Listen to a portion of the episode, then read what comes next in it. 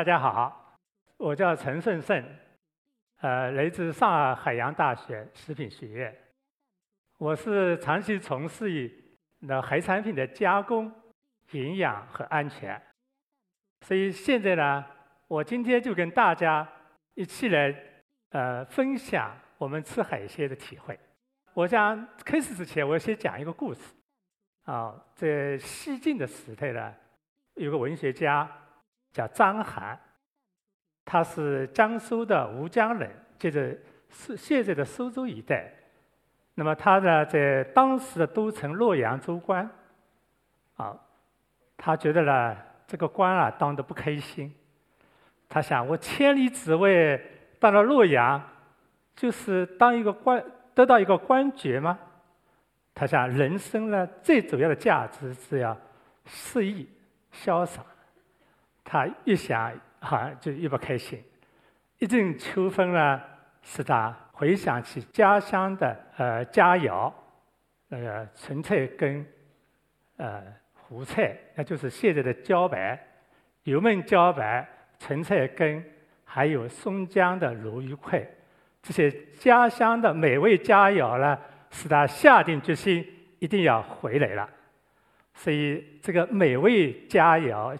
思乡的情节呢，是非常有魅力的，可能也是这个原因吧。我选择了海产品的加工，所以呢，张邯呢回来以后呢，留给世人的千古佳话呢，叫做“纯鲈之思”，也就是纯菜跟、鲈鱼块，可能还有油焖茭白吧。这个就是纯菜，这是松江鲈鱼。我们给大家问个问题。中国古人吃不吃生鱼片呢？啊，吃的，是的。我给大家看一个图。我们古代呢，什么时候开始吃生鱼片的？《诗经·小雅》上有一句诗叫“抱鳖愧鲤”。这个“抱”是这个意思，什么意思呢？这个字很详形，详形字，就是把这个这个鳖呢用泥土包起来，放到火上去烤，烤熟了以后再吃。其实到现在为止，有些地方用鸡也是这么烤的，对吧？这个鲤鱼呢是做块啊，那么怎么做法呢？我们等一会再给大家讲啊。所以呢，这个典故呢是在当时的周宣王宴请他这个呃重臣叫做尹杰甫，有功就报别馈礼，所以这个《诗经》里面留下了这个千古佳话。左边这个呢是简体简化字，右边这个繁体字“愧”。这个字呢最早呢就是叫我们古人讲叫“生肉为愧”，就是“愧”呢就肯定是生的肉。嗯，当时呢就把这个呃牛肉啊、羊肉啊、鱼肉啊都可以做筷子，但后来发现呢这个畜产动物呢做鱼块做筷不合适，所以呢后来就改成鱼字边了。所以我们吃的呢就是鱼片。啊，所以这个呃，孔子说的“食不厌精，脍不厌细”，因为我们古人吃什么鱼呢？吃黄河鲤，当时叫金鲤。这黄河鲤鱼我们知道有肌间刺，所以呢，孔子觉得这个脍呢越细越薄了，这能体会口风味，而且呢吃的比较方便。所以孔子说“脍不厌细”。所以曹操有时候下面讲到这个脍细到什么程度呢？是讲蚕的。这个翅膀一样薄，所以呢，这个肉的颜色呢就雪片一样，而且轻薄呢，就像风吹起来了，这个鱼片就会飞动的样子，所以这个非常生动。这是我们古代的诗圣杜甫描写制作鱼块的一首非常传神的诗。当时啊，严寒冬天，在黄河里面呢，凿了一个洞，把鱼取来，从那个渔人手里呢交给厨师。厨师把它治好，然后呢，拌上葱末，给端上来。杜甫啊，还很仔细的描写，这砧板上呢铺了层狮子指头，你这样就比较干净一点了啊。太好吃了，就放盏未觉金盘空，还没有不怎么吃这个鱼就没了，是个美味佳肴，不嫌多啊。所以呢，杜甫呢，一千三百多年前把吃生鱼片的景象呢，给我们描绘的。非常生动。这张图呢叫《错愧厨娘》，是宋朝的一个人在砖上画这个画，表示呢，就当时这个呃吃鱼呃生鱼片的时候呢，这个厨师呢先把头发扎好，防止头发掉下来，然后呢再来呃洗手更斩，然后呢再搓块，搓的是叫斩跟切的意思，就把鱼呢慢慢切下来，然后呢这同时呢还要泡上热汤煮茶，这是生鱼片的时候辅辅料啊。那么然后呢再吃好吃好完以后呢洗盏更迭。我们古人呢慢慢的生鱼片吃的少了，因为我古人呢我们知道吃的是淡水鱼为多的，淡水鱼的寄生虫比较多，我觉得他们的选择还是明智的。但这个生鱼片呢，我们传到日本去以后，在日本开花结果。现在我们的技术提高了，我们再从日本引进，我觉得也是很好的。所以我们现在这个食材呢更加丰富了，我们的口福就更好了。除了生鱼片，我们还吃到了虾、章鱼，还有其他的贝类，都可以来生鱼片吃。生鱼片呢，能最大程度的保持了是海产品的原有的风味。好和营养，但是呢，不是所有的海鲜都适合生吃，所以在吃吃生鱼片的时候，我们还是要注意最大的风险呢，其实就是寄生虫。我们说这里所讲的寄生虫呢，就是人畜共患的，就是鱼类跟人类里面都能患得病的。那么，这个海水鱼里面呢，也有风险，叫异尖仙虫。我们已知的寄生虫是海水鱼里面的。那它的成虫呢，主要存在于海豚、海狮和鲸这个海洋哺乳动物里面。在我们人类的体内呢，最多就存活一个一个月，一般两三个星期呢就死了。它呢，但是呢，它可以寄生在人的胃肠壁，引起炎症，甚至肠梗阻、胆结石，所以也有一定的危害。那么如果是淡水鱼呢，那就风险就比较大了。肺吸虫、肝吸虫、阔节裂头绦虫、有机鹅口线虫、线虫这些虫寄生虫啊，都是我们人体能够长成成虫的，都是危害非常大的，都非常凶猛的。所以我们吃淡水鱼的时候呢，千万要当心啊！淡水鱼也就是说不适合于吃生鱼片，所以我们古人后来放弃了，我觉得非常明智。刚才讲了鱼，大家看一下，这是个什么东西呢？蟹，就是我们说小时候的蟹。蟹没长大的时候，眼睛大大的，很可爱。然后呢，长大以后呢，我们这是我们常吃的蟹，大家知道吧？上面这个呢，就是青蟹，这个梭子蟹，两头尖尖的，梭子一样。这下面这个呢是雪蟹，上面是帝王蟹。那么还有呢，我们。中华龙虾蟹，那么我们简单的认识一下，为什么叫做中华龙虾蟹呢？因为它这个蟹呢，十足目，这四只对了是步足，一一对了是螯，螯上面有很浓的绒毛，我们叫绒螯蟹。大家注意一下，大闸蟹呢，它这个最后的部足是尖的，所以它不会游泳，是爬的。那么这个巨源青蟹呢，大家看到这个边上呢，前缘像锯齿一样，我们叫巨源青蟹。它旁边这个呢叫拟穴青蟹，这两个呢，一个是颜色深一点，在我们广东、越南、广西的拟穴青蟹比较多。这拟穴青蟹呢非常有心机，在滩涂上呢挖一个洞，堵在那里。如果小动物爬过来以后，一下子把它吃掉。这个拟穴青蟹很很厉害。但这个河蟹呢，因为它吃的容易吃腐烂的东西，是我们。吃的时候呢，一定要选择活的蟹，这个就是大名鼎鼎的帝王蟹。其实这个帝王蟹呢是这么大，它这个脚伸开来有七十公分长，也就是展开以后呢，一米四，比一个差不多一个人的身高了，所以非常大，也是非常鲜美。主要出生在阿拉斯加跟日本海，那么个体大，味道又鲜美，所以我们给它封了它皇帝。所以叫帝王蟹。那么帝王蟹很鲜美了。我们烹调的时候呢，所以我们在生鱼片吃的时候，也有把帝王蟹煮一下拿出来吃生鱼片。实际上往往是轻度煮过的，所以在保持它原有的风味。像旁边这个香辣蟹呢，你说有没有必要做香辣蟹呢？其实太可惜了，啊，所以呢，香辣蟹呢一般是原料稍微差一点的，那么就把它掩盖掩盖，就做成香辣蟹。所以这个时候市场上呢，有些不法分子呢，把香辣蟹呢用死蟹来做，所以我们要注意的，就是要注意这个香辣蟹的原料有可能不好。大家最不看蟹，我们吃蟹的时候，大家很喜欢吃膏、吃黄。其实呢，膏跟黄呢是两个概念。这个蟹呢是个无脊椎动物，所以它跟高等脊椎动物不一样。它的器官呢，它没有明显的边界。蟹黄呢，其实就是蟹的肝脏跟胰脏。在我们蟹里，我们动物叫做肝胰蟹，蟹的肝胰蟹，它没有边的。它就有弥弥漫性肝胰蟹，所以它的蟹壳剥开了以后呢，大家看到蟹黄是会流动的，加热也不太凝固。那么这个就是肝胰脏是它的消化器官，是黄颜色的。大家看到这个黄颜色的部分呢，就是肝脏、肝胰蟹、雌蟹、雄蟹都差不多。那么这个膏呢是什么东西呢？膏就是蟹的生殖腺，也简单的讲了。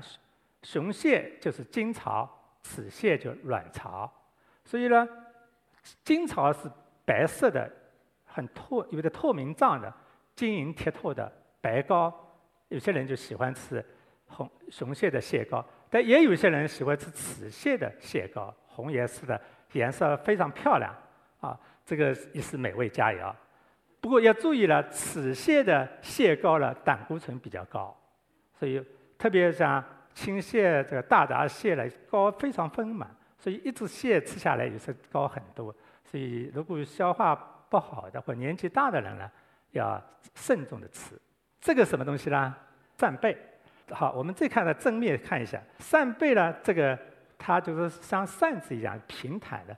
世界上的扇贝有六十多种，我们中国就三十多种，所以中国呢，扇贝的种类很多。那么最有名的呢，就是紫孔扇贝，这是我们在主要生长在青岛、大连冷水性的这种贝类。紫孔扇贝它表面呢稍微有点粗糙。那么扇贝的特点呢，它这个闭壳的时候，这个会肌肉呢非常发达，叫闭壳肌，很发达。那闭壳肌俗称怎么叫贝柱？割下来旁边这个就是贝柱，一块肉圆圆的。那么这块肉呢，就是可以动起来。鲜的叫冻贝柱，也可以给它干燥一叫干贝，啊，味道非常鲜美的。那么除了我们国产的，我们中国还引进了海湾扇贝。海湾扇贝的特点呢，它就适应性比较强，生长比较快。那么还有一个叫虾夷扇贝，这是从日本引进的。什么叫虾夷呢？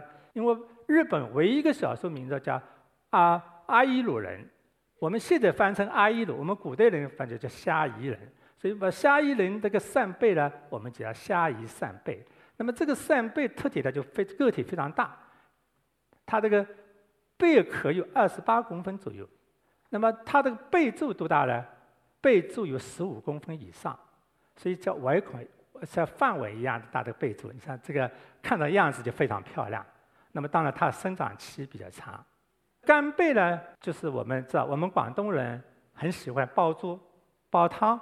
那么这里面经常放干贝，我们为什么放干贝呢？干贝鲜，那么鲜到什么程度呢？我们古代人说啊，这个扇扇贝干贝吃了以后，这三天觉得鸡虾都没有味道了。所以扇贝呢，贝柱呢是海中八珍之一，鲍鱼、海参，还有鱼翅，这个就是干贝。那这个呢，鱼肚，鱼肚我们往往是指黄鱼。和闽鱼的这个鱼鳔组成的，因为它的胶质比较黏，有觉得很有质感的感觉啊。那鱼唇呢，我们现在不太吃了，就是主要是鲨鱼、软骨鱼类嘴部的一块肉，它有软骨这里嚼起来蛮有嚼劲的。那么这个就是鱼籽，最后一个燕窝就海中八珍。我们上面讲的都是海中动物，其实海洋的植物也很鲜美。我们先看紫菜，紫菜呢有点像茶树。它是海里面滩涂上、礁石上生长的。那么紫菜呢，可以一次一次去采，采完第一次呢就抽水，我叫头水，然后叫二水、三水。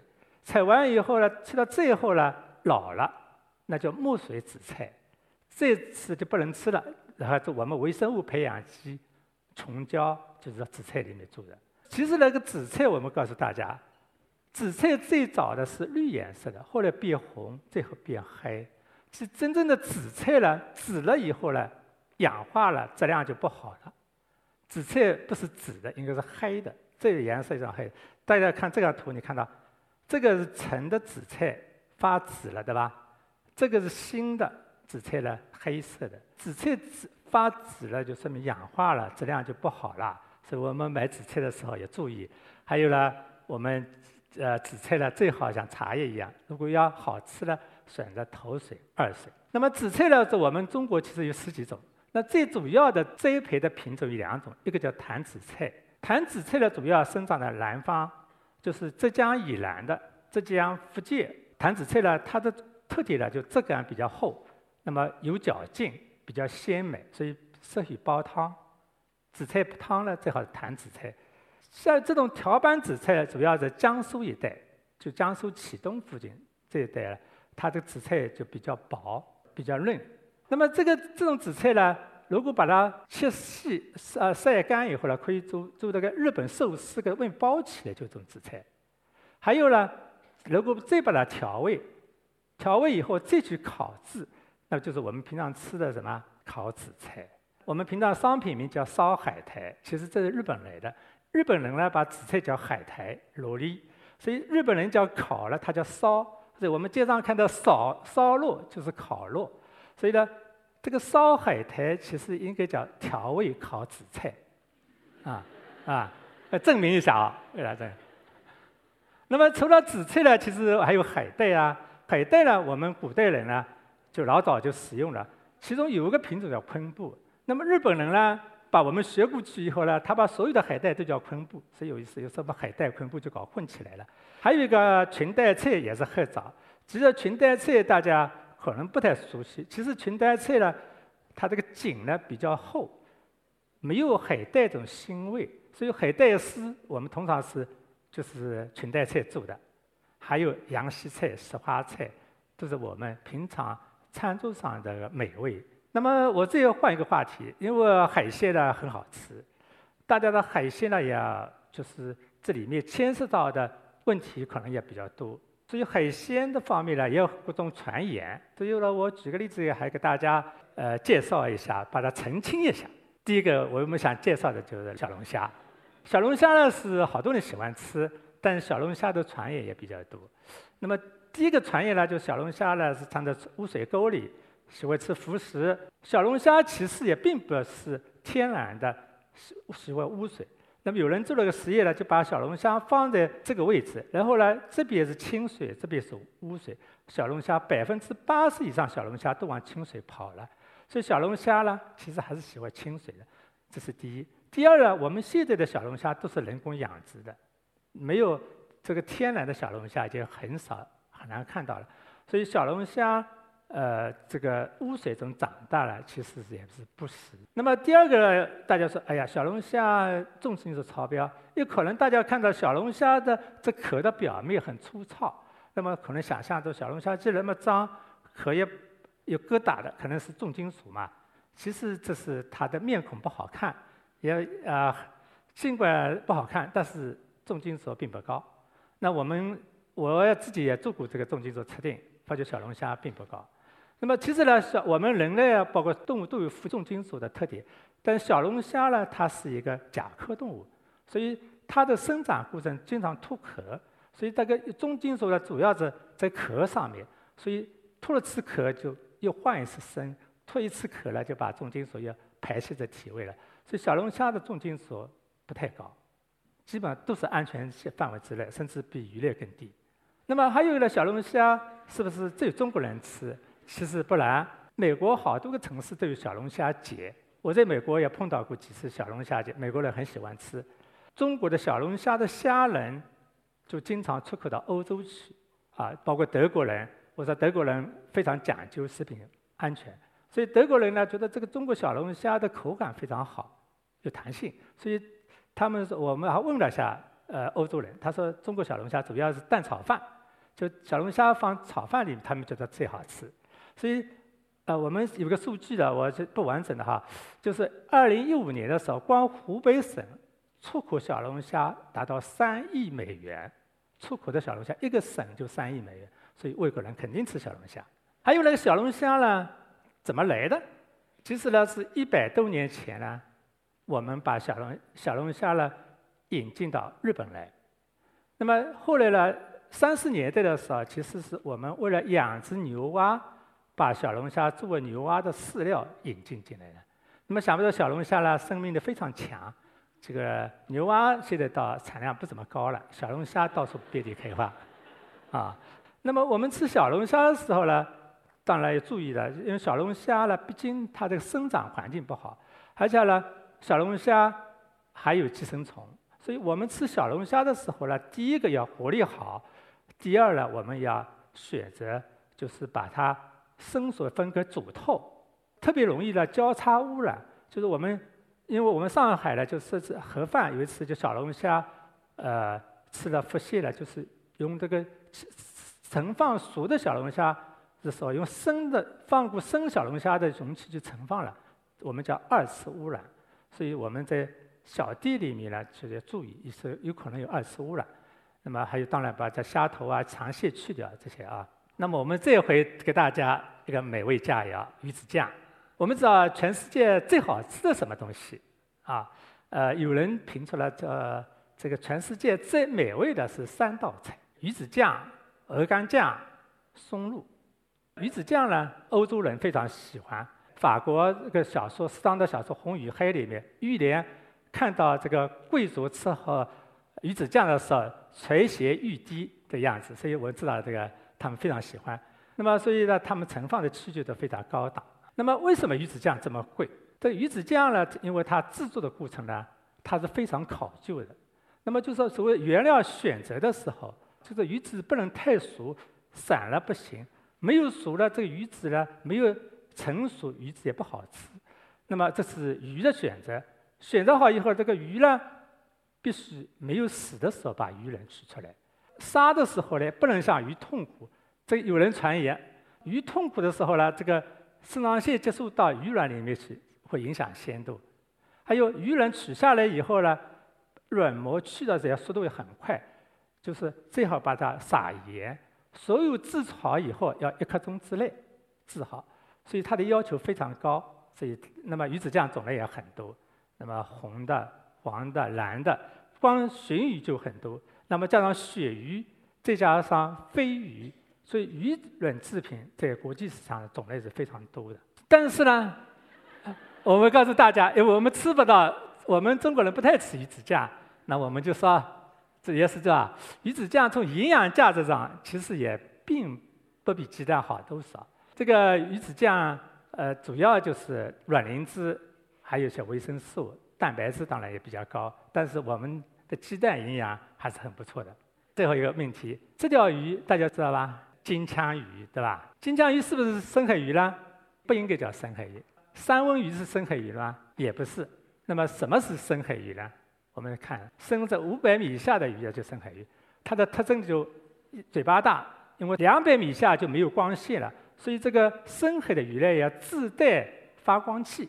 还有一个，它肉里面呢有蜡油，因为它的储能形式呢是蜡，蜡呢容易小，你看蜡烛很很经典的，所以呢这个鱼里面把蜡作为能量储存的，所以这个蜡呢我们人体不能吸收，所以我们的不方便食用啊。其实我们人类的吃的鱼呢，主要根据水域的生活状态来分中上层鱼类跟底栖鱼类。那么中上层鱼类就水面的中上层，底栖呢就水的底部。中上层跟底栖呢。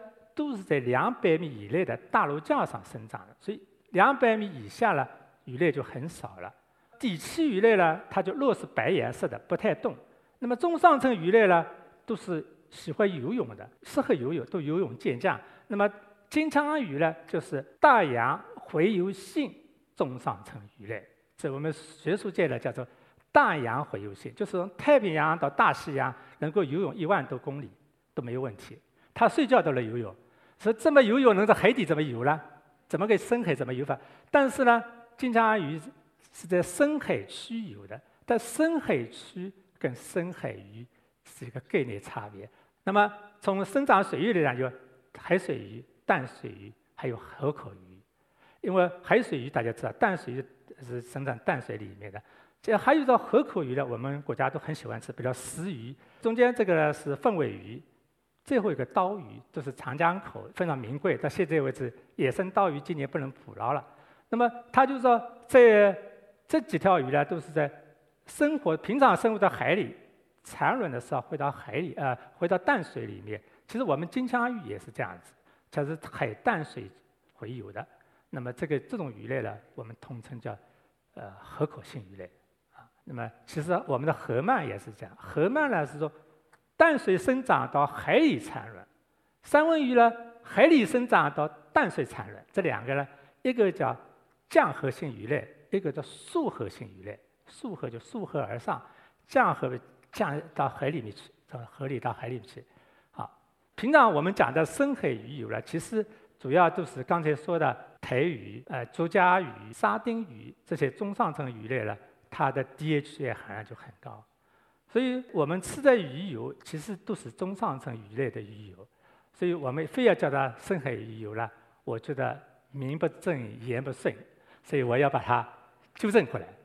那么既然是这个中上层鱼类价格便宜，所以我们我建议大家呢，不一定要吃鱼油，如果还多吃点海鱼，可能更好、更卫生、安全，因为鱼油的制作过程里面会可能引入一些。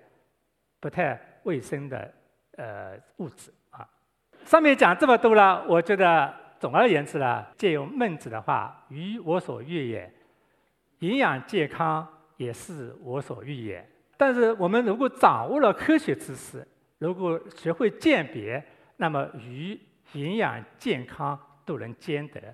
所以我希望大家也能够愉快的食鱼，希望大家营养健康。谢谢。